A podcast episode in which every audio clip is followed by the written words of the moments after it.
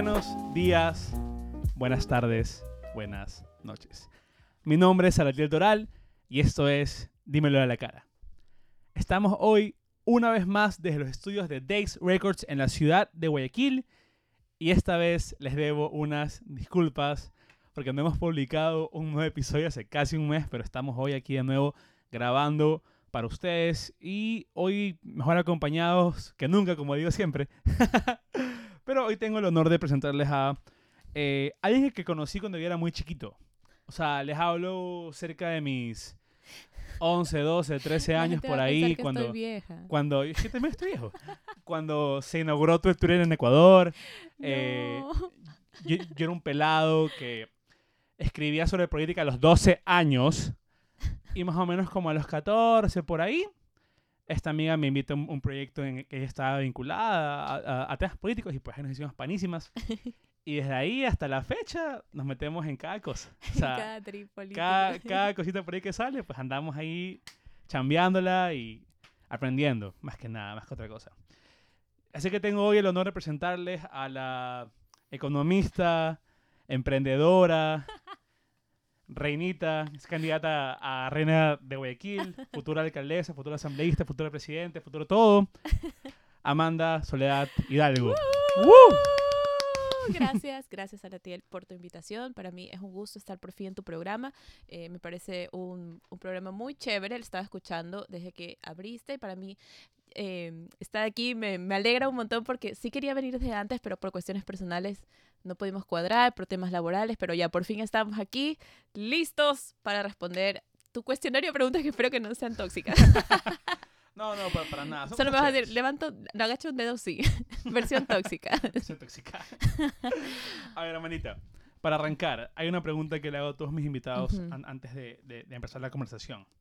Eh, ¿Hay alguna cosa sobre la que no quisieras que te pregunte? Eh, no sé si esto algún día lo van a escuchar mis padres, así que evitemos hablar de cosas que no pueden escuchar menores de edad. ok, perfecto. No hay problema. O sea, dudo que me escuchen muchos menores de edad, pero va. Ok, ok, ok. Principalmente te quería invitar para conversar acerca del futuro de nuestro bellísimo país. Eh, creo que es algo que a todos nos aqueja. Pero antes de eso, quisiera que conozcamos un poquito acerca de ti. Sé que actualmente estás vinculada al Partido Social Cristiano, has Ujú. estado haciendo varias actividades ahí desde, desde tu trabajo en el legislativo eh, y pues en diferentes espacios, en, el- en un programa para jóvenes que, que los educas, los formas en temas de política. Pero quisiera que tú me cuentes un poco, ¿qué haces ahí? Como que, ¿a qué te dedicas en este lugar? Soy Amanda Hidalgo y cómo entré a la política. No, dale, dale. Esa es una larga historia, siempre digo. Eh, bueno, a ver, no sé.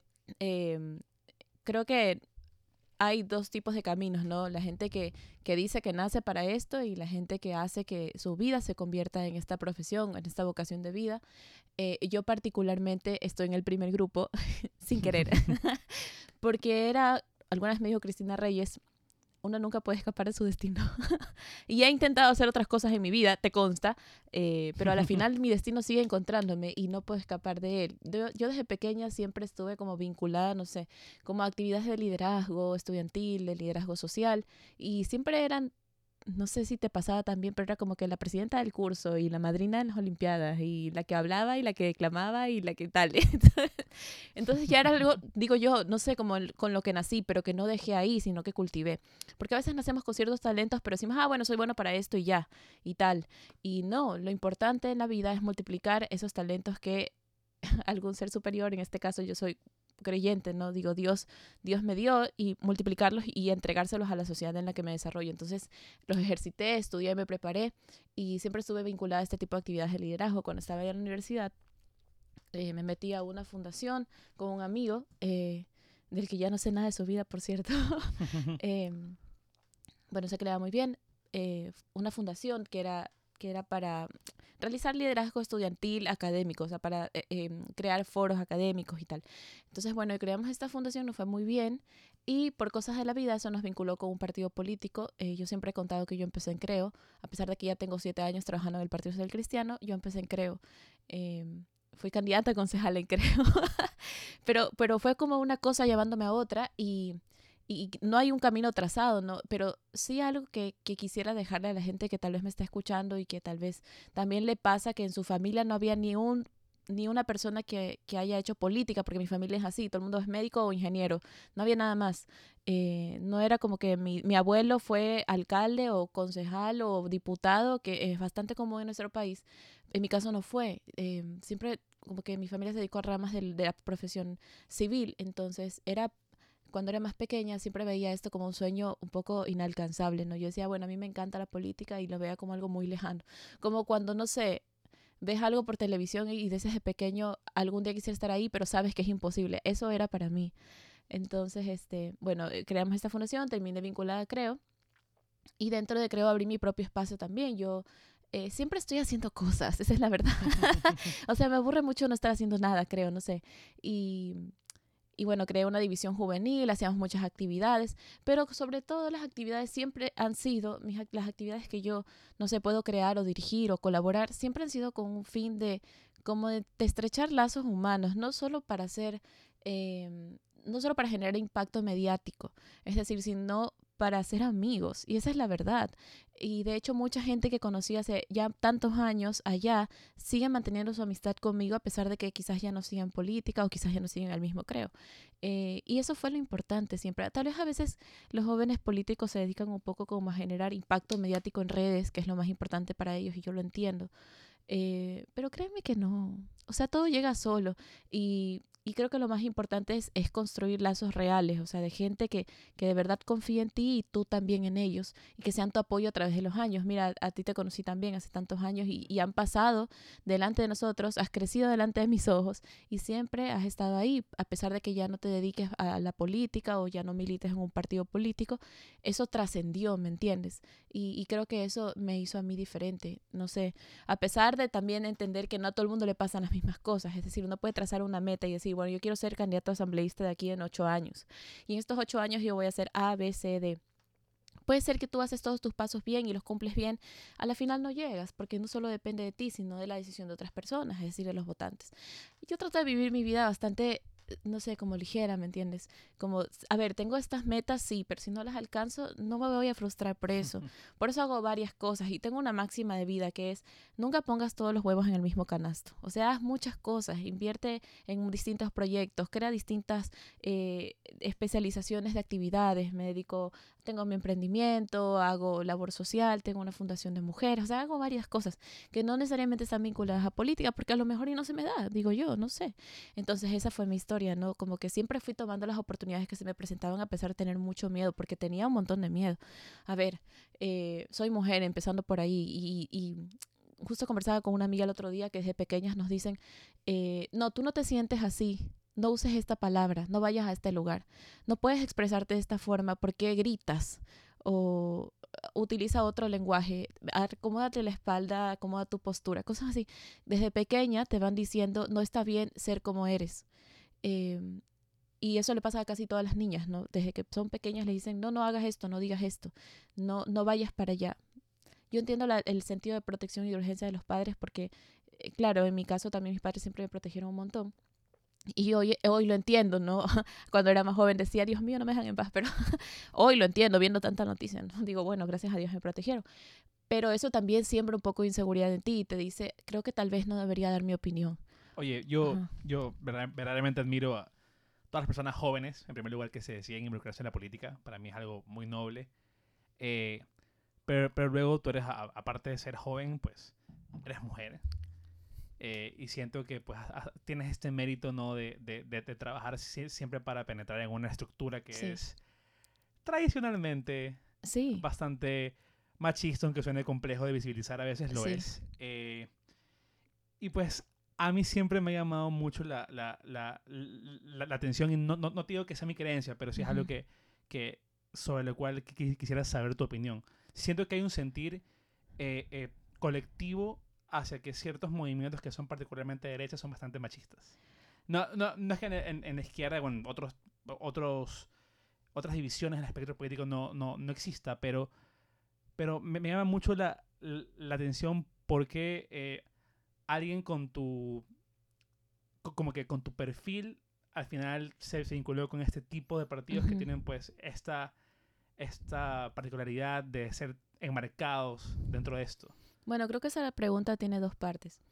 La primera, que es mi percepción de las, de la, de la- del entorno social, de cómo yo quiero proponer soluciones a los, a los problemas sociales, que es la forma, digamos, la visión que tiene un ser para crear política pública. Eso es lo que te define, digamos, ideológicamente.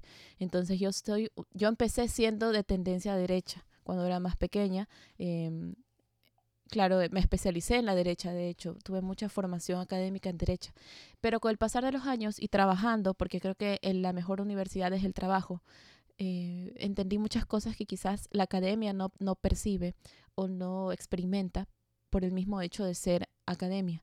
Entonces el trabajo me convirtió en una persona de centro y digamos que hasta cierto punto eh, de, centro moderado o una, o- una visión de socialdemocracia. Entonces eso se fue transformando y eso fue lo que me alejó de Creo, porque por ejemplo empecé siendo de derecha radical y esta transformación ideológica me lleva a, convertirme en un centro más moderado que es ahora, hoy por hoy, el Partido Social Cristiano.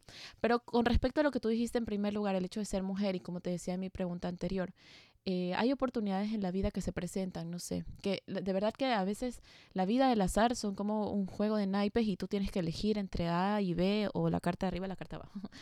Y siempre elegí la opción que yo sentía en mi corazón, no sé, que iba a representar como un nivel más profundo de escolaridad. ¿A qué me refiero? A que indistintamente del sueldo, que obviamente es un tema que a todos los jóvenes nos, nos interesa, saber si vamos a ganar bien y tal. Sí me interesaba, no digo que no, pero no era la, la, la, la variable preponderante por la que yo elegí mi camino, sino siempre pensando con quién voy a tener que trabajar porque de esa persona voy a aprender. Y em, eso fue lo que tuve que trabajar durante todos estos años, porque como te decía, eh, tenía una personalidad mucho más dubitativa por el mismo hecho de ser mujer y la forma en la que nos construyen en la sociedad, eh, diciéndonos, no, no digas esto, no uses tal palabra. Entonces, eh, creo que es un problema eh, de, nuestra generación, es decir, de las mujeres jóvenes contemporáneas, derribar ese miedo con el que nos educaron y nos formaron en sociedad, no necesariamente nuestros padres, porque en mi caso mi papá y mi mamá siempre me dijeron está bien ser como tú eres y sigue adelante con tus sueños. Pero no a todo el mundo le pasa, no todo el mundo tiene esa suerte. Entonces, la sociedad nos construye de cierto modo en el que las mujeres no deben opinar de ciertas cosas. Entonces, eso también crea inseguridades en ti. Yo tuve que vencer cada día esas, esas inseguridades y decir, yo tengo que elegir porque soy capaz y yo puedo hacer esto porque soy capaz, a pesar de que nos obliguen a demostrar esa capacidad, que no pasa con los hombres. Tú te puedes dar cuenta en redes cómo la gente opina y dice, ah, si tuvieran que poner mujeres, deberían probar que son capaces. Eso no dicen de los hombres, no dicen, deberían probar que los hombres son capaces para ir a tal puesto. Eso nunca dicen. Solo lo dicen cuando reclamamos ese espacio para una mujer. Dicen, ah, lo reclaman, entonces primero que demuestre que es capaz. ¿Por qué no los hombres? Y es una inseguridad que se implanta en, la, en el ser social de las niñas y por eso hay, hay que derrumbarla, porque si no, no muchas niñas van a decir en el futuro, yo quiero hacer política, yo me voy a enfrentar a esto, yo voy a, a- a romper este techo de cristal, como se le denomina en ciencias políticas, al, al, digamos, al establishment de que las mujeres ocupan ciertos roles en la actividad política que suelen ser lo social, un poco vinculado también con la izquierda, ¿no? Porque lo social ha sido, eh, no sé, académicamente siempre vinculado a la izquierda, pero los derechos humanos no son de izquierda, los derechos humanos no tienen bandera. La, el tema de la progresión de derechos, los derechos civiles, los derechos sociales, el, crecimiento de la sociedad, como a una transformación de entre el conservadurismo al progreso, si bien se confunde ideológicamente con la economía, en términos económicos, las condiciones materiales de existencia, las tendencias de izquierda a derecha, en realidad los derechos sociales no tienen bandera, no tienen por qué ser catalogados de izquierda. Por eso a mí me sorprende un montón cuando dicen, eh, no, que el PSC no puede hablar de derechos laborales. ¿Por qué? Los O- derechos o- o- laborales son, son para todos, no son, del- no son competencia de la izquierda democrática o de Pachacutic. O A cuando ver. a se habla Ajá. sobre, sobre, no sé, libertad de decisión. por Ajá, por ejemplo, las- la- en el 2019 cuando tuvimos el debate en la Asamblea eh, sobre el derecho a aborto por violación, es decir, el cambio en el Código Orgánico Integral Penal para que ya no se Para que no se eh, penalice. penalice, exacto, eh, cuando una mujer es violada, una niña, porque según nuestro sistema jurídico, le- de- si tú tienes menos de 18 años, así sea una relación sexual contemplada, o sea, voluntaria, es violación. Entonces, eh, puedan tener derecho a, a a demandar este, esta garantía estatal, eh, nos decían, pero ¿y por qué el PSC está hablando de, de aborto por violación? Eso es algo que no les compete. ¿Por qué? Los derechos no tienen bandera, no tienen ideología, le pueden, lo pueden defender desde distintas, desde distintas tiendas políticas y eso es lo que está bien y lo que deberíamos exigir. Aparte la, la, la idea al final de, de, de una lucha, ¿no? Y de, y de difundir cierto tipo de ideas que al final del día quienes no opinan como tú, pues Así es, más allá de que yo ideas, entiendo, ¿no? entiendo que eh, nosotros buscamos como sociedad un sistema de partidos políticos bastante categorizado. Tipo, el, el, amarillo es amarillo, el azul es azul, el rojo es el rojo, y este se dedica a A, el otro a B y el otro a C. Queremos eso. Sí, no, porque en realidad los partidos políticos, si bien representan un conglomerado social, están integrados también de fuerzas diversas, que a través de consensos logran ciertas posturas para defender ante eh, la disputa política o en el entorno político. Entonces, eh, sí, sí creo que los partidos políticos tienen que tener definiciones ideológicas, pero ya no creo en eso coyunturalmente. Creo que el debate debe ir más allá. Los partidos políticos son vehículos en nuestro sistema, a través de los cuales la gente disputa el poder más allá, no, no más. ¿Por qué? Porque la administración pública administra los bienes públicos y los derechos para todos, no solo para quienes los eligen. Amanda, tú tuviste tus inicios en el mundo político cuando te involucraste con, el movimiento Creo, cuando eras bastante joven. Bastante. Bastante, bastante. en la adolescencia. Tampoco así. es, es, lo propio. Eh, luego tuviste esa, esa oportunidad pues de, de, desarrollarte dentro del PCC y pues ahora tuviste el chance de vivir unas elecciones donde estos dos movimientos pues eh, trabajaron como una alianza uh -huh. para el fin de alcanzar una, un espacio como presidente de la República para Guillermo Lazo. Eh, algo bastante interesante eh, y que me llama la, la, la, atención preguntarte qué se sintió vivir estas elecciones en medio de la alianza de estos dos partidos. O sea, que, ¿Cómo se sintió Amanda Hidalgo? A ver, yo no, ya saben cómo soy, ya saben, si saben cómo soy, no sé para qué me invitan, pero siempre voy a hablar desde la verdad y les voy a ser muy humana y muy honesta yo no esperaba que tuviéramos eh, el trabajo que hemos tenido, o sea, que lográramos la capacidad de coerción, de sinergia que logramos. Sí me sorprendió y creo que a ellos también, a todos los militantes de ambos bandos. Eh, y creo que en un principio ninguno entendía nada, ninguno decía, Dios mío, mejor dicho, todos los dos bandos decían, Dios mío, nos hemos dado eh, los unos contra los otros durante ocho años casi eh, por disputar la, la el liderazgo. El liderazgo de la oposición contra, contra el correísmo, contra el socialismo. Y de repente nos tenemos que unir. Creo que fue algo sorpresivo para todo el mundo. ¿Ya? Como que ahora somos amigos. Ajá, como entonces fue como... fue tan difícil.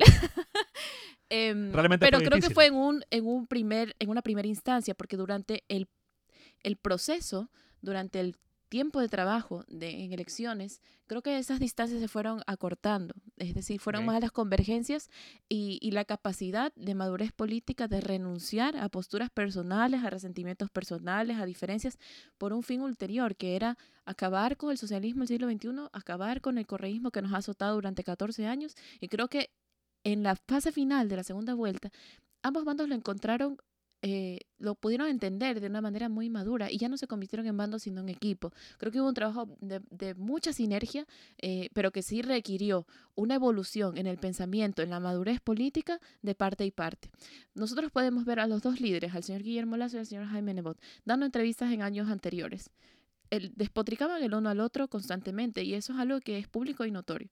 Pero ellos tuvieron que dar el ejemplo de tender el brazo para un un fin ulterior, un, un, un, bien, un bien mayor. Me explico. Entonces, eh, creo que esa es la mejor manera de enseñar a través del ejemplo. Y si ellos no daban eh, las pautas, digamos, o, o, los renunciamientos, la capacidad de, de, humildad de renunciar a posturas personales, hoy no tendríamos un Guillermo Lazo que se está transformando en, una, en un centro más moderado. Y tú lo ves en los discursos, porque ahora tiene la escuela de Nebot. Nebot está al lado aconsejando, guiando y tal, con su conocimiento, con la experiencia de tantos años, en el, es el mejor servidor público de Latinoamérica del año 2018, o sea, no es menor, sí me explico, pero fue una transformación que es natural, a ver, eh, son procesos que no se esperaba, que nadie se esperaba.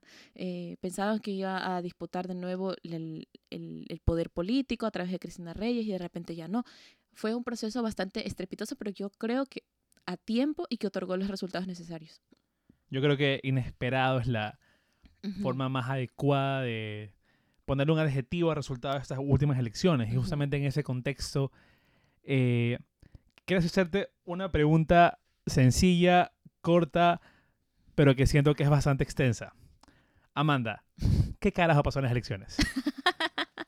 O sea, no sé. Creo que eh, independientemente de cuál haya sido el resultado, creo que siempre va a haber un grupo sorprendido, ¿no? Pero Sí. Pero en el escenario que vivimos, el escenario real, lo, lo- que se volvió tangible, que es pues que Guillermo Lazo es actualmente el presidente electo Ujú. de nuestro país, eh, ¿cómo pasó? O, o- o- o- o por qué crees que se dio este fenómeno? Eh, bueno, a ver, me- mi corta experiencia de casi 10 años trabajando en estos temas, eh, parece mentira, pero tengo 28 y ya 10, 10 años trabajando en política. eh, yo me considero una, eh, no sé, una aprendiz constante y he podido ver de cerca muchas cosas a través de estos años que, que no sé, que, que nunca me hubiera imaginado y que, que- y que si me hubiera tocado enfrentar a mí sin antes aprender viendo, no sabría cómo manejar.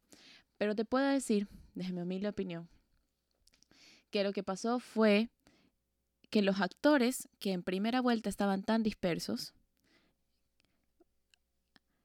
se convergen hacia una idea que es, por ejemplo, la que te mencionaba en mi respuesta anterior, hacia la capacidad de madurez de entender que, ok, no voy a ganar yo, pero va a ganar un candidato que no está tan alejado a mí. Ojo, no es lo mismo decir que yo creo en él o que yo creo en esta persona o comulgo con sus, eh, con sus principios idearios, a decir que no está tan alejado de mi pensamiento. ¿Por qué? Porque Arauz estaba completamente alejado del, pensamiento de casi toda la tendencia de oposición. Y en cambio, Guillermo Lazo, si bien tiene sus diferencias con eh, Javier Herbas, con el señor Freile, con Cristina Reyes, con, líderes, ¿me políticos de otros partidos, no está tan alejado que lo que está el candidato Andrés Arauz. Entonces yo creo que hubo, yo pude percibir, por ejemplo, de manera muy cercana las últimas tres semanas de campaña un verdadero esfuerzo de parte de los líderes políticos locales a nivel nacional por trabajar en esta sola idea. No, siem no siempre convencidos de que Guillermo Lazo era la mejor opción, no siempre, porque es la verdad, es humano reconocer que tal vez no crees tanto en una persona, pero que es pero que sí es maduro entender que esa decisión es más importante que votar nulo para que otro que es peor gane. Y a veces yo leo análisis, ¿no? Bastante, eh, leo bastantes análisis políticos donde dicen, eh, ah, bueno, seguimos eligiendo entre el mal peor. Y yo creo que ese es un fenómeno que solo se va a terminar el día en que las personas que dicen, seguimos eligiendo entre el mal menor, actúen en política porque es muy fácil criticar desde afuera y decir, ay, es que no hay candidatos buenos, o ay, es que las mujeres no se candidatizan porque no quieren. Es tan sencillo decir eso, de, lo digo ahora, es tan sencillo. Otra cosa es tú meterte aquí. Oye, ¿y, y tú esperabas ese resultado? O sea, o, o te agarró de sorpresa? Eh, bueno, yo, yo, para nadie es, es secreto que trabajé en el control electoral. Eh, tenía acceso a información eh, fidedigna, números reales, durante las últimas tres semanas. Y durante las la última, especialmente la última, los trackings sacaban empate técnico. Entonces, me acuerdo que el día sábado antes de la elección, y de hecho ahí tengo una captura, le dije a mi mejor amigo, me pregunta, Amanda, ¿qué va a pasar? Y yo, a ver, he visto los trackings, eh, hay empate técnico. Si Dios quiere, si Dios quiere, un empate, una, a ver, un tracking tiene siempre un error de más o menos tres puntos, ¿no? Entonces le digo, está 50-50 puede quedar 53-47, el uno arriba o el otro abajo. Puede pasar cualquier cosa. Y de hecho yo estaba preparada mentalmente para que pase cualquier cosa. Los indecisos, la gente que decide el momento de pararse en, la, en, la, en el biombo, que es mucha, eh, son los que definen ese 3%, ¿no? Y que para todo fue sorpresivo, gra eh, gratamente sorpresivo, que pudieran optar por la decisión madura por la que habían optado también líderes políticos de otros partidos, que es decir, a ver, tal vez no creo en Guillermo Lazo, pero sí creo en la convergencia nacional. Sí creo en, el, en, que el país tiene que cambiar de rumbo. Tal vez no necesariamente en este rumbo que él propone, pero al menos siento que por este rumbo yo puedo eh, pelear democráticamente. En cambio, en el de acá ya no. El de acá ya puede convertirse en una dictadura. Creo, creo que fue el, el, razonamiento bastante general, ¿no? De la gente que no, no tenía muy decidido el tema. Yo usé muchos taxis esa semana como para sondear, ¿no? Y, y los taxistas me decían...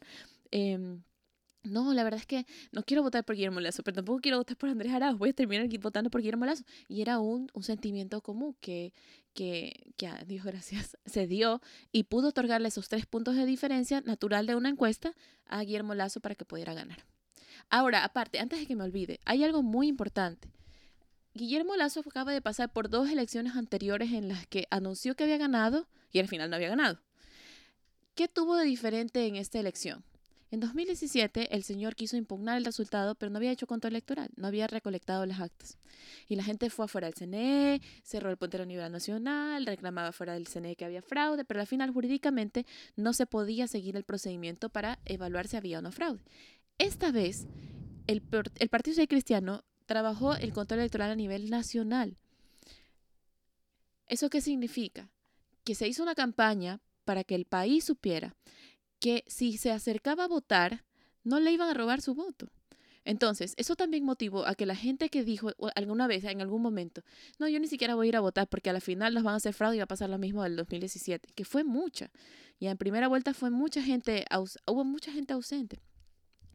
Y es natural porque ya pasaron por eso, es decir, votaron por Guillermo Lazo y a la final les robaron la elección, digamos, eh, porque la pagó informático, porque no había las actas, lo que sea. Dice esta gente ahora, yo no voy a ir si va a pasar lo mismo y no va a cambiar nada. Esta vez tuvimos control electoral. Y eso lleva a la gente a movilizarse, a, a, movilizarse a la acción, a decir, me voy a levantar de mi cama, voy a ir al, al, colegio a votar y voy a ejercer mi voto porque esta vez no se lo van a robar. Así que digamos que en mayor o menor medida la noción de control electoral hace que tus electores tengan la garantía de que su voto va a valer. Y eso también motivó a que muchos indecisos acudieran a ejercer su derecho. Buenísimo, realmente una labor increíble la que realizó el PCC con el tema de control electoral. Yo por ahí tuve la oportunidad de visitarlos, conocer un poco de lo que hacían. Por ahí hice un par de llamadas. Estoy interesante el trabajo.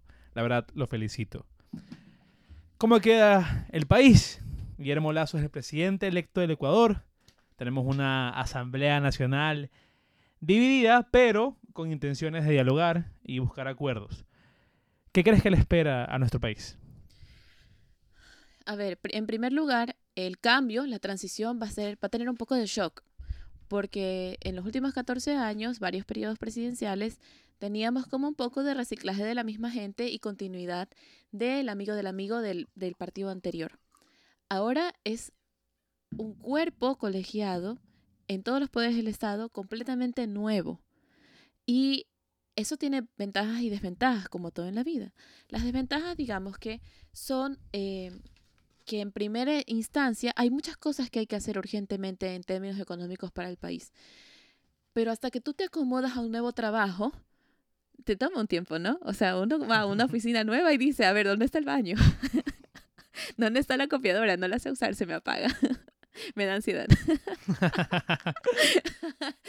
y eso va a pasar a nivel nacional, con un montón de gente nueva, en Con todas las instituciones del Estado. Así es, excelente, con ok. todo el sector público. Así que yo le pido a nuestros oyentes que le tengan paciencia al nuevo gobierno. En ese sentido, digamos, en el sentido real, ¿no? De que vas a, a- a llevar a un conglomerado de gente nueva, de recursos humanos nuevos, a todas las institu- instituciones estatales, a nivel nacional, en todo el país, en cada cantón.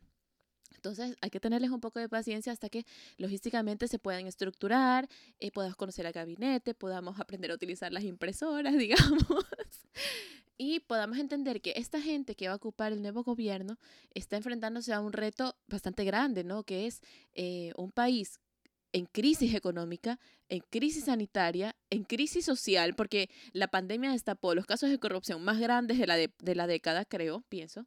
Eh, y, y un poco ajustar eso va a tomar un tiempo. Yo, yo calculo que al menos les va a tomar unos seis, seis meses más o menos, hasta que ya se sientan en confianza de, de manejar ¿no? la situación. Entonces sí creo que hay que tenerles paciencia, hay que, hay que hacer un esfuerzo y entender que no simplemente hay otro rey puesto en el trono, no. Hay que entender que esta persona que ocupa el poder tiene que elaborar y aplicar medidas de shock que van a ser un poco difíciles, ¿no? Y, pero que eh, son necesarias y que son la manera de girar el, el timón antes de chocarnos con el iceberg y, y cambiar de rumbo para poder llegar a, a Nueva York y no Tú- caer como el Titanic. Tú dices que no solo va a haber un nuevo rey, sino que va a haber un nuevo jardinero, va a haber un nuevo es, guardia, no, un nuevo va a haber un nuevo cocinero. Todo, todo, o sea, todo. Y, y, y- y es, y cuando uno, uno mismo, digo yo, cuando he tenido que ir a una oficina nueva, un trabajo nuevo, me toma ahí mi, mi semanita. Su cualquier pro- semanita. Así es mi cualquier semanita para la marcación digital y todo. Entonces, imagínate ahora eso a nivel macro. Claro. Esas son cosas que tal vez no estamos pensando, pero que sí hay que entender para, no sé, un poco comprender los procedimientos y, saber que todos somos humanos, a la final estamos dando lo mejor de nosotros y que tenemos que darles el voto de confianza a las personas que han ganado esta elección para que hagan lo mejor posible. El éxito de los, gober- de los gobiernos es el éxito de las naciones. Eso, mi querido amigo. Totalmente, totalmente, Mandy. Ah, a Mandy yo le digo Ma- Mandy confianza, por si acaso. Por si se me sale un Mandy como ahorita, es por eso. Mandy, eh, oye, estaba leyendo, oh, tú, tú mencionabas ese tema de que mucha gente eh, al final decidió su voto por, por Guillermo Lazo, que en ese con- contexto de decir, ah, a, a mí me encanta eh, manifestarme contra ciertas situaciones, voy a apoyar a Guillermo Lazo porque sé que en ese gobierno voy a poder seguir haciendo mi relajo, por decirlo de alguna forma. Eh, pero eso, digamos que de alguna forma, no sé si decir si, si los exime, pero sí, sí siento que no los estamos considerando dentro del, del, del- como que del análisis eh, post la victoria de Guillermo Lazo. ¿Qué pasa con los correístas? O, o, o, o, qué sentimos o qué creemos que va a pasar con los correístas que están aquí en Ecuador, no, no están afuera, están aquí en sí, por Ecuador supuesto. eh, que van a convivir con, con el nuevo gobierno, que, que van a convivir con la realidad nacional generada por la gestión de este nuevo, nuevo gobierno. ¿Tú, dó- ¿Dónde crees que queda el correísmo parado y A ver, por dónde lo vamos a ver? Eh, Nosotros tenemos que entender al sistema de partidos como si fuera la Liga Ecuatoriana de Fútbol. ¿No?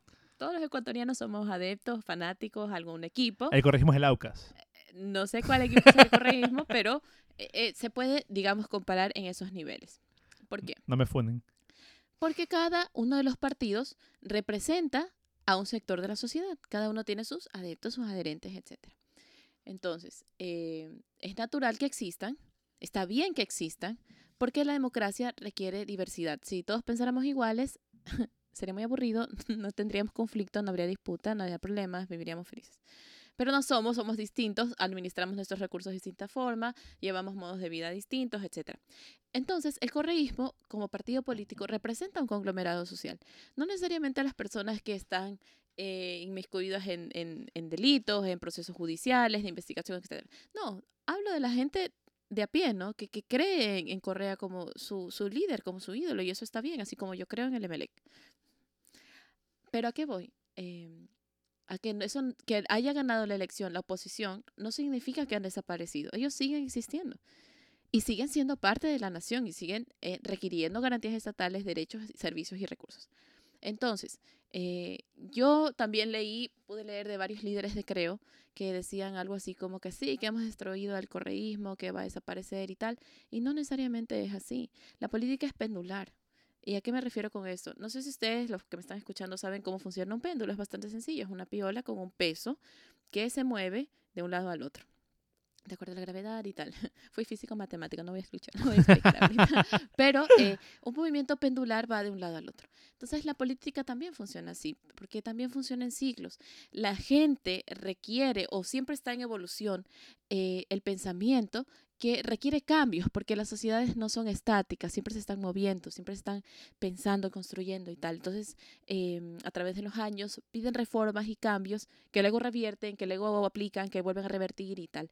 Entonces, eh, miren, para hacer graficarlo de una forma más sencilla, estamos hablando eh, hasta hace poco de reformas al, al Parlamento Nacional para que sea bicameral y tal. Eso ya existió en el pasado en el país, pero lo derrumbaron y luego lo vamos a proponer de nuevo y en unos 20 años también lo van a querer derrumbar porque la sociedad se mueve y siempre quiere cosas distintas y las generaciones siempre van a querer probar cosas distintas. La política es así también, entonces... eh, esta transformación le entregó el poder, digamos, a la oposición en este sentido y ahora se revirtieron los papeles, ¿no? Toda la gente que en algún momento estuvo en el poder ahora va a tener que hacer oposición. La neoposición al oficialismo ahora son ellos. Pero no significa que han desaparecido. Tal vez se preparan más, generan más militancia, vuelven a convertirse en lo que algún día fueron. No lo sabemos. Así como hay equipos de fútbol que nunca vuelven a subir a la Serie A. hay otros que siguen siendo siempre parte de la Serie A y hasta ganan campeonatos. No sabemos, la sociedad es así, es cambiante, dinámica y no se puede pronosticar qué es lo que va a pasar mañana porque nadie tiene la bolita de cristal. Si la tuviéramos, nos hubiéramos ahorrado muchos, muchos errores, eh, como el COVID, no sé. Pero mi punto es que es un error decir que un sector de la sociedad desaparece solo porque ganas elecciones. No desaparece, sigue siendo parte. Y lo ideal para la gente que ha leído el arte de la guerra de Sun Tzu es convertir a tu opositor en tu aliado. Es decir, ¿qué es lo que debe hacer el, partido de gobierno que ha ganado las elecciones? Convertir a esa fracción del correísmo que aún queda en convencidos de que Guillermo Lazo puede también eh, sanar o, satisfacer las agendas de acciones que ellos demandan decirle al sector del correísmo, es decir, ¿qué quieren ustedes? Ustedes quieren tal derecho, tal derecho, tal derecho. Yo también lo puedo hacer. No solo Correa puede.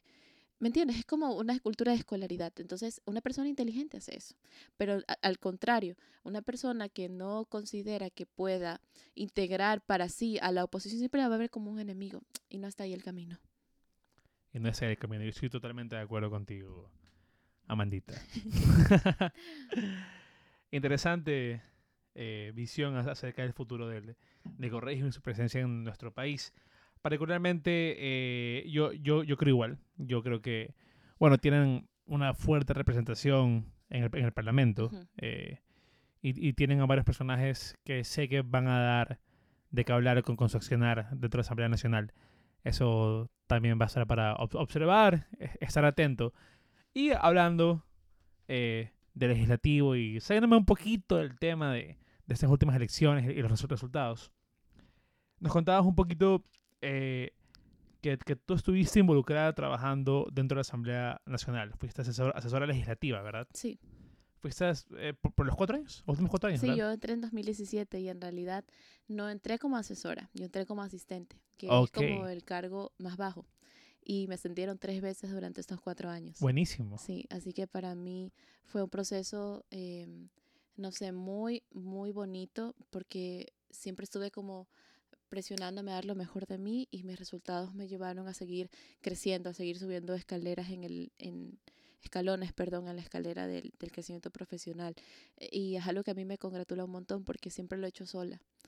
Em, como te decía, nunca he sido como la hija de tal persona o la sobrina del expresidente o la nieta de tal. Em, y todo lo que he logrado en mi vida ha sido sola, ha sido demostrando que yo puedo eh, cumplir ciertas labores de manera eficiente, comprometida y con responsabilidad. Y por eso es algo que a mí sí me gusta reconocerme. Como diría mi amiga Romina Ceballos, estoy orgullosa de mí. Y fue un proceso de, de bastante retroalimentación. De, me, a veces miro atrás y digo todo lo que aprendí, no solo en la asamblea, sino yendo a vivir en, en Quito, que antes del COVID era como la meca de la política y todas las cosas que viví, aprendí, toda la gente que conocí. Digo, wow, o sea, no es increíble como cuando yo era niña y, y veía esto por televisión. No sé, veía a Yamil Maguad en televisión y pensaba algún día yo, yo voy a llegar allí, pero era imposible, ahora ya no lo veo así. y, y eso, entonces para mí fueron cuatro años muy chéveres, eh, de mucho aprendizaje, de muchos golpes también, pero que me han convertido hoy en la persona que soy y capaz de responder laboralmente a todas las demandas legislativas. No fueron cuatro años cualquiera dentro de cualquier legislativo. sí, exactamente, porque no, no es como ahora que el partido de gobierno es de mi tendencia o sea, la tendencia centro-derecha. No, pues yo trabajé en el legislativo cuando el partido de gobierno era el correísmo, ¿no? Que luego se transformó en esta vorágine de debate, una dialéctica entre el correísmo y el morenismo y tal, y todo ese relajo. Pero para mí fue duro y, y fue chévere, o sea, fue duro, pero, pero muy, muy, muy retador. Y a mí me encanta esto, o sea, no puedo dejarlo. Y siempre digo, bueno, me voy a dedicar a otra cosa, a abrir mi emprendimiento y tal, pero no puedo dejar de, de, de, de alimentarme de la política porque es algo que me gusta y a lo que me voy a dedicar siempre. ¿Qué tan real es que digan que estos últimos cuatro años del cuerpo legislativo ecuatoriano han sido los peores de la historia es totalmente cierto. Es, la, asamblea mm, con los niveles de aprobación más bajos de la historia. O sea, ni, ni, ni cuando se llamaba Congreso existió estos niveles de aprobación. Y, y no porque yo trabaje ahí debo decir, ay, no, sí es chévere y muy bonito. No, porque ojalá y fuera el trabajo de uno el que genera la opinión pública o la aceptación. No, es el trabajo de los asambleístas. Yo ponía en Twitter hace unos días, em, bueno, voy a cumplir cuatro años, muchas gracias a las personas que me han seguido este tiempo y a los que no con respeto, eh, gracias también, no sé qué. Bueno, mis amigos muy felices y tal, me felicitaron, eh, pero nunca falta el que te dice, ah, pero es la peor asamblea, ¿y tú qué has hecho? Y no sé qué, es como que yo decía entre mí, yo no soy toda la asamblea. A ver, ojalá fuera así, porque sería una asamblea totalmente eficiente, y te lo digo de frente, sería la mejor asamblea del mundo. Sería, no, estaríamos en otro lado. Ni Reino Unido tendría un parlamento como el que yo podría manejar. pero, pero no, lastimosamente no, no soy yo la presidenta de la asamblea, personas que me están escuchando y que me reclamaron. no soy, solo soy una asesora. y claro, en estos cuatro años que pasé de ser asistente a servidor legislativo, a servidor del CAL, a asesora, eh, pude aprender todo lo que no se debe hacer, digamos. Un diputado no puede ser, em, parece bastante elemental, ¿no? O sea, lo que voy a decir puede ser como lo lógico. O sea, ah, puede haber gente que diga, pues esta niña está descubriendo el agua de tibia. Un diputado no puede ser corrupto, pero créanme, personas que me están escuchando, créanme que no es la norma. O sea, uno puede decir, pero por Dios, es elemental que un diputado no, no deba ser corrupto. Pues, guess what? Hemos tenido una asamblea, Dios mío, pero con unos niveles de corrupción que, como decía Héctor Yepes en algún momento, Héctor Yepes en algún momento en un tuit, no me acuerdo, creo que fue que dijo, parece que estoy entrando a la penitenciaría en lugar de entrar al parlamento. pero bueno, son cosas que yo espero que cambien, ¿no? Que, que, que cada vez más jóvenes se integren a la política y, y decidan en la madurez de su carrera profesional tomar parte de la actividad política como legisladores porque es una carrera sumamente noble. He conocido gente de primera, de primer nivel, que hicieron su trabajo espectacularmente. Eh, uno de, entre, de ellos, mi jefe, que, que, que, culminó su periodo legislativo, ahora Vicente Almeida, uno de los mejores legisladores con los que he podido compartir. Ojalá más personas eh, tomen las riendas de esa carrera y, y, y entiendan que si no lo hacemos nosotros, van a venir más más, más diputados que dicen que no oyen y sacan carteles de discapacidad para comprarte un Toyota de último modelo. O sea, no, no, no. Eh, te, me ríes, pero es la verdad. Te digo, ojalá más personas se integraran a la actividad política de manera que la, el sistema sea más justo, más equitativo y más transparente. Amanda, ¿y tú crees que podemos esperar eh, estos cambios positivos? Con la asamblea entrante. Cambio positivo, me acuerdo si te Viteri. Sí, te me acuerdo si te Viteri cambio positivo, pero no he encontrado un, una combinación. Sí, sí, yo creo que siempre debemos dar, o bueno, yo no sé, soy cáncer y creo que siempre doy el, mi voto de confianza. Amanda es cáncer. Sí, por Pilas esos chicos que están escuchando. mi voto de confianza siempre va, va, a darle la oportunidad a la gente que tiene ganas de trabajar. Nunca voy a, a decir tal persona no puede hacerlo sin antes entender si puede o no puede, es decir, sin probar su capacidad, sea hombre o sea mujer. Es algo que yo reclamo, ¿no? Que siempre me dicen, ah, pero tú eres mujer, primero tienes que demostrar tu capacidad. También se lo reclamo a los hombres.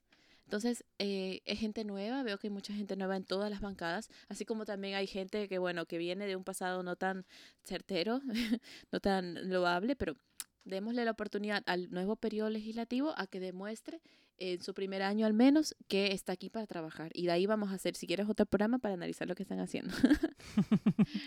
Amandita, justo mencionabas que eras cáncer. y, yo estaba a punto de pedirte así como un par de predicciones, ¿no? Así, o sea, yo, yo no leo los astros, sé que tú tampoco.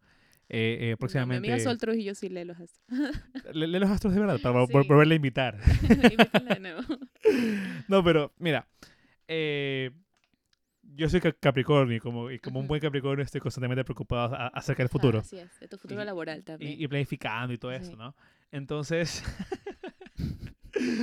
quería preguntarte tú cómo ves el escenario de cara a 2023 sé que es muy, muy pronto para hablar del tema. Sí, es muy pronto para hablar del tema. Pero así, con, con, con las variables como están ahorita. están a ver, te voy a decir lo que yo pienso. Esto no representa las posturas de mi partido. El consumo de alcohol está prohibido para menores de 18 años. yo pienso que la alianza legislativa que ha nacido de las elecciones se va a extender a las elecciones seccionales. Esa es mi, no sé, digamos, lo que yo esperaría que ocurriera creo que el Partido Social Cristiano y creo van a permanecer unidos en el trabajo político hasta el 2023 porque durante el tiempo que hemos podido trabajar, como te comentaba, las diferencias se han cortado. Ahora, no sé qué vaya a pasar, tal vez no pase, tal vez yo estoy aquí hablándote cualquier cosa y meto en problemas a uno que otro, pero de lo que yo podría esperar es que la tendencia se unifique que sea un centro derecha más compacto, que se acaben ya las discusiones, las peleas, las taras, el, tema de la competencia entre unos y otros. Al final del día lo importante es que deseemos que todos lo logremos y que para el 2023 la tendencia esté fortificada y a nivel nacional ocurra lo que ocurrió a nivel país. Es decir, que cada provincia elija dentro de sus jurisdicciones un cambio de rumbo administrativo. Eso espero, amigo. Ok, Ok, ok, ok. Y ahora hablemos un poquito acerca de 2025, pero no tanto en general, sino... Dios mío. Sino, sino, quiero saber tu percepción acerca de... En 2025 me lanzo yo a la asamblea también. Ya, ya vamos a hablar de eso, pero hablemos primero, primero de, de, un par de personajes que, que, creo que han estado en la boca más que nada de, de la gente joven. Y creo que el primero y principal es mi, mi, mi el, el Sauces 9. Schwarzenegger. El Schwarzenegger. Don Otto Sonnenholzner. Ajá. ¿Qué opinión te merece el caballero? Em, bueno, fue vicepresidente. Eh, así que no es cualquier persona. Ay, no. Me parece que más allá de que hay gente que esté burlando y que le dice, ah, bueno, lo llamaron para ser vicepresidente, yo también creo que me llamen así, o sea, le cayó del cielo. Eh, sí, no, a ver, como les comentaba al principio de la entrevista, hay cosas que se te presentan en la vida una sola vez y, y el éxito de vivirla intensamente es elegir, elegir a tiempo, no postergar e, e irte siempre por la opción que te da más miedo, porque esa es la que te reta a salir de tu zona de confort. Entonces yo creo que eres una persona valiente que optó por una decisión difícil, que es asumir la vicepresidencia de una nación que estaba en crisis total. Eh, y que parece que tiene proyección política, ¿no? Que sigue haciendo activismo, que sigue haciendo vocería. Eso nos puede llevar a pensar que él tiene aspiraciones políticas, lo cual es legítimo eh, y, es necesario, como ya habíamos conversado, es necesario que haya nuevos actores. Eh, así que yo creo que lo vamos a ver esperaría yo, no sé, que con su capital político ya adquirido lo pueda invertir de manera que lo pueda eh, multiplicar, ¿no? Y, ser un, un, candidato de centro que represente la tendencia de centro, que ya se aleje un poco de la dialéctica de izquierda y derecha, que es lo que ya los jóvenes no soportamos. Entonces sí, me, me gustaría verlo participando. Pero te cae bien. Claro, o sea, no lo conozco, tú tengo el gusto de conocerlo. Si nos estás escuchando, entonces haces nueve. ¿Le, invitarías una biela, hermano? Le invitaría una biela. No le invitaría una biela porque no me gusta tanto la cerveza. Me gusta el vino. ¿Le invitarías un vinito? Le invitaría un vinito. Pero blanco, porque el vino tinto es para otras ocasiones. Ah, ok. Ok, ok, ok, ok. Ok. Hablemos de otro personaje.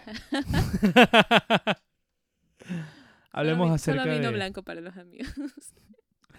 hablemos, hablemos, hablemos ahora de el popstar de... como que alguna vez leí un tweet de, de, Ricardo Andrade. Él, decía el, que este man era el, el, ídolo de, de, todos los que van a, a tomar su cafecito como una café en Seibos. ¿Qué opinas del señor Javier Herbas? Yo, de lo poco que sé, como te digo, solo tengo 10 años de experiencia en este medio, me falta muchísimo por recorrer. Yo creo, no es irónico, o sea, comparado con, con la gente con la gente con la que trabajo, que tiene 50, 40 años trabajando en política, yo, estoy yo soy una bebé en pañales.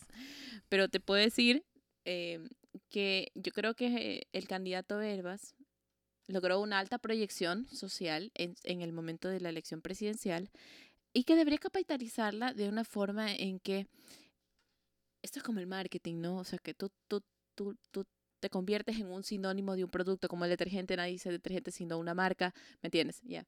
Entonces, él debería como abrazar una bandera, tipo, no sé, Otto Sauces 9 dice, eh, yo fui vicepresidente y mi bandera de lucha son los jóvenes y el cambio generacional, y él siempre habla de esto, del cambio generacional y los jóvenes, y los jóvenes, y los jóvenes, como una amiga tuya. Pero el candidato tiene un poco difuso los temas, yo no lo veo identificado en, en uno en especial, uno en particular, no, no, sino son las mujeres, los derechos laborales, los derechos sociales. No tiene una bandera de lucha todavía, creo que le hace falta eso un poquito como para capitalizarse, o sea, treparse un cohete e irse a la luna. ¿Y a él qué le invitarías a tomar? No sé si le invitaría a salir. A- Autos sí, tal vez, ¿verdad? Ajá, Eh, no, eh, no es muy mi tipo. No, ok, ok, ok, válido. Y gente de la ahora... izquierda democrática, no son muy mi tipo. Uy, uf. ¿Qué, qué te puedo decir? Ay, Ay. Bueno, un, un último personaje del cual me interesa saber tu opinión. Y que es alguien que a mí me cae el carajo. Y que espero tenerlo aquí próximamente. Así, spoiler. ¿Qué opinas del señor Pedro Freile? Pedro José Freile. ¿Te cae bien? ¿Te cae mal? Me parece un buen candidato, lo vi en el, en el debate presidencial, una persona con, con bastante formación, se podía dar uno cuenta de la forma en la que él manejaba sus respuestas, su elocuencia, su parsimonia, es una persona muy formada. Eh, lo mismo, me parece que tiene que abrazar una causa y capitalizarla y decir, yo me dedico a esto, eh, yo defiendo esto, ¿cuál es mi bandera? Eso es algún consejo que le doy a la gente que le gusta hacer política y que está haciendo política, un consejo que no me han pedido, soy una malcriada, pero aquí va capitalicen una idea, un- una bandera de lucha y váyanse con eso hasta el fin del mundo, porque eso es lo que a ustedes les va a dar un norte, ¿no? A veces uno se levanta en ese trabajo y dice, shit, ya no quiero. Pero la bandera de lucha es eso que te motiva a seguir levantándote todos los días a las 7 de la mañana para seguir trabajando en esto. Entonces capitalicen una idea, una lucha social y, y váyanse con eso hasta, hasta que los mate, hasta que los mate, como decía Bukowski. Y a, y a Pedro a hacer un café, ¿no? No, no, tampoco es mi Tampoco, tipo. no mi tampoco. tipo. ok, ok, La- vale. Las cejas pobladas son mi tipo. Ok, ok. Ajá. Sí, sí, sí. el- el- los rasgos orientales. Sí, no son orientales, son turcos, los, rasgos turcos, claro. Wow. Sí, a, a esas cejas pobladas les invito un vinito tinto. Ok, válido. Qué vergüenza. Válido. Carlos, esto no lo cortes por acaso. ok. Amanita, últimas dos preguntas ya para cerrar, porque son las 7.47 de la noche. Estamos grabando esto el.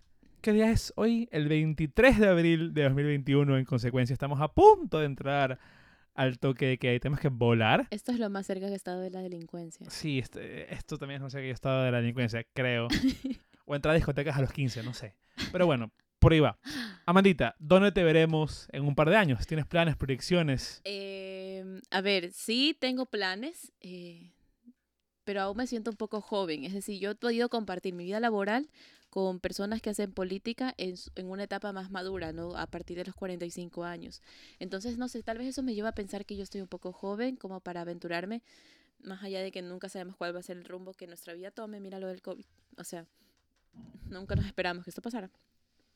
Pero sí, sí, yo te digo abiertamente, yo voy a, seguir trabajando en esto, yo quiero ser asambleísta, eh, defender los derechos de las mujeres, la, la- las cuotas que nosotras tenemos que ocupar por, por derecho, por, por herencia, por deuda histórica, eh, esa va a ser siempre mi bandera. Entonces, eh, sí, yo, yo quiero dedicarme a esto, pero no sé, no te podría decir si mañana o en las próximas elecciones o en las de 2023, 2025, no sé, tal vez un día en el 2023 me levanto y digo, ya, voy a ser concejal ahorita, no mentira. o lo hago en, en 20 años, no, no sabemos, ¿no? Pero sí te puedo decir que en algún momento va a llegar, como el matrimonio, o sea, ahora me dicen, Amanda, cuando te casas. como el matrimonio, sí, me voy a tener que casar eventualmente, yo creo, porque sí creo en el matrimonio, pero no sé cuándo va a ser, no sé cuándo va a llegar eso y no espero que sea pronto, lo mismo con la asamblea. Amandita, y ya para terminar, porque si me meten preso, No puedo Ah, seguir grabando. Así es. ¿Alguna cosa que te hubiera gustado que te pregunte? Y que no te pregunte. No, no, no, ¿cómo vas a creer? Una excelente entrevista, me la he gozado. ya me acabé el vino, mira. Nunca voy a poder ir al castigo divino porque esto va a pasar.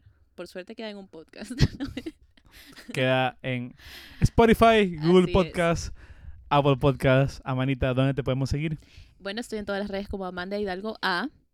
Soy muy activa en Twitter y en Instagram. En Instagram soy lo mejor, mi mejor versión, así que síganme.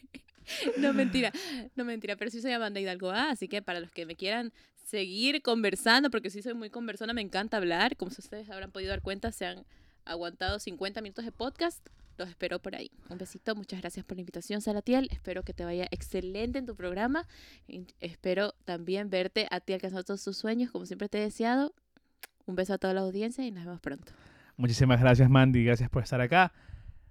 Aquí, de nuevo, final del episodio de Dímelo a la cara. Gracias por escucharnos. Recuerden seguirnos en nuestras redes sociales, arroba dímelo a la cara S. A mí me siguen como arroba salatiel, S-A-L-A-T-I-H-E-L. Salatigel. Así. Muchas gracias. Gracias por escucharnos.